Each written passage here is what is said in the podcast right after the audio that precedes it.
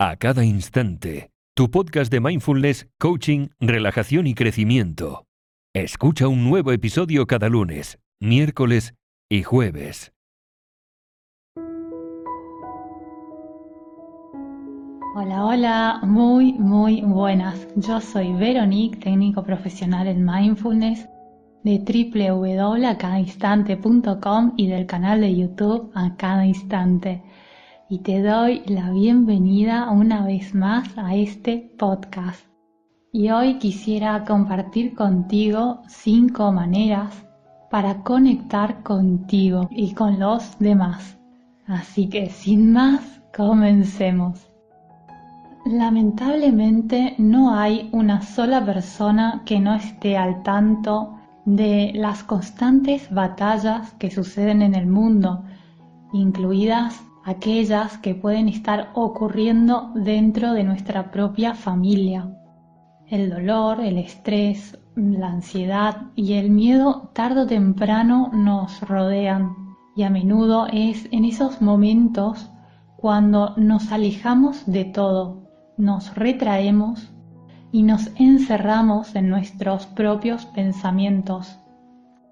Así que la pregunta es, ¿qué podemos hacer al respecto? Porque si nos fijamos, tenemos un plan para cuando alguien se cae.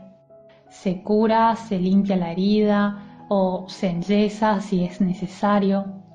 Cuando a una persona se le inflama una parte del cuerpo, como puede ser una rodilla, por ejemplo, le damos una bolsa con hielo para aliviar el dolor. Pero ¿qué podemos ofrecer cuando ellos y o nosotros tenemos heridas que no se pueden ver? O mejor dicho, hay cosas que podamos hacer u ofrecer. Y por suerte sí, y son las que te quiero compartir en el día de hoy. La número uno es practicar la aceptación es sumamente importante porque la falta de aceptación a menudo causa angustia y dolor. Y te pregunto, ¿cuándo fue la última vez que te has juzgado por tus acciones, por tus pensamientos, o por tu falta de acciones, o por tu falta de pensamientos? Y es que la falta de aceptación puede convertirse en una necesidad de reprenderte cada día. Y quizás te preguntes, ¿por qué no siempre tienes ganas de saltar de la cama por las mañanas? Intenta imaginar que esta voz interior es una persona, una persona enorme sentada sobre tu hombro y que te pesa. No es de extrañar que sea difícil concentrarse, ¿verdad?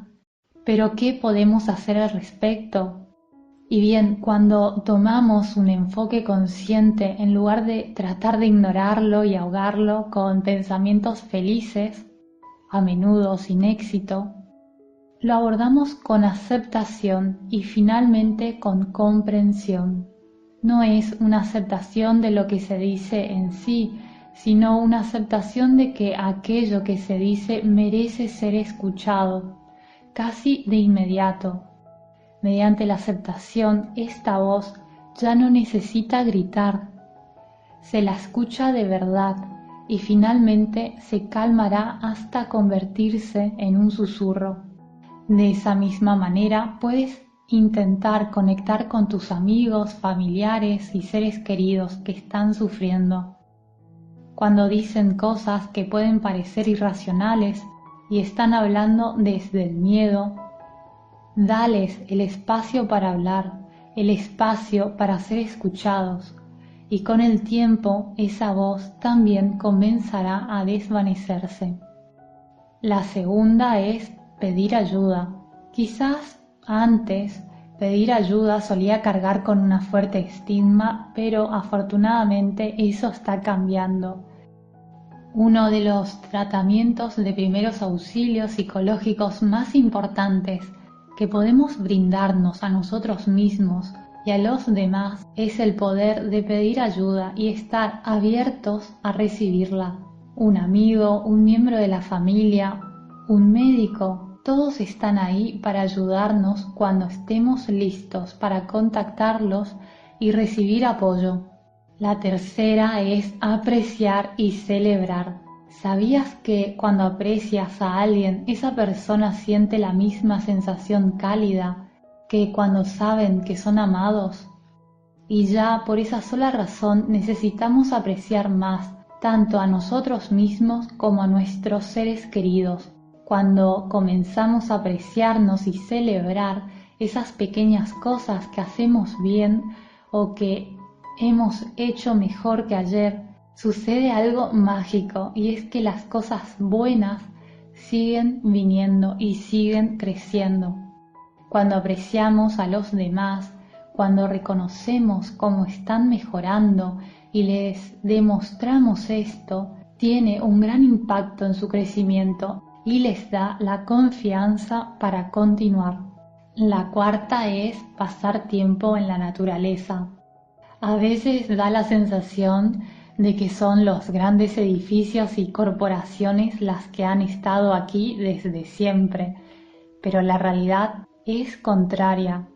Han sido los árboles, los océanos y las montañas los primeros en llegar. Así que mi invitación es que te sumerjas, aunque sea en el jardín de tu casa, y que tomes una dosis de su medicina o dando un paseo y respirando profundamente y volviendo siempre al momento presente con una actitud mindfulness.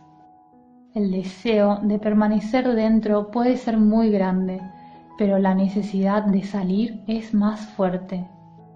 También puedes ir con tus amigos y familiares, ya que es un buen ejercicio para todos los involucrados.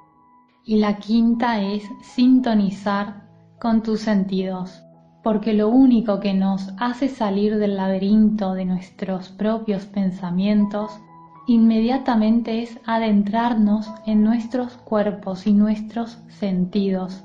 Así que piensa en tomarte un momento para conectarte a tu respiración sentir tu corazón palpitante y la sensación de la brisa contra tu rostro. También lo puedes hacer acompañado con un amigo o una amiga y ayudarlo a reconectarse con lo que es real y con lo que significa estar vivo. O puedes hacerlo simplemente tú, solo para ti, para reconectar con quien realmente eres. Y si te interesa saber cómo aplicar algunas técnicas de relajación. Te recuerdo que en mi canal de YouTube a cada instante tengo un video con técnicas de relajación donde entre una de las técnicas que enseño es la de la respiración diafragmática que es sumamente fácil y muy efectiva para conectarse con uno mismo. Encontrarás los enlaces en la descripción. Te mando un abrazo muy muy grande y espero que puedas poner en práctica lo que hemos visto hoy y que estés muy bien. Hasta pronto. Adiós.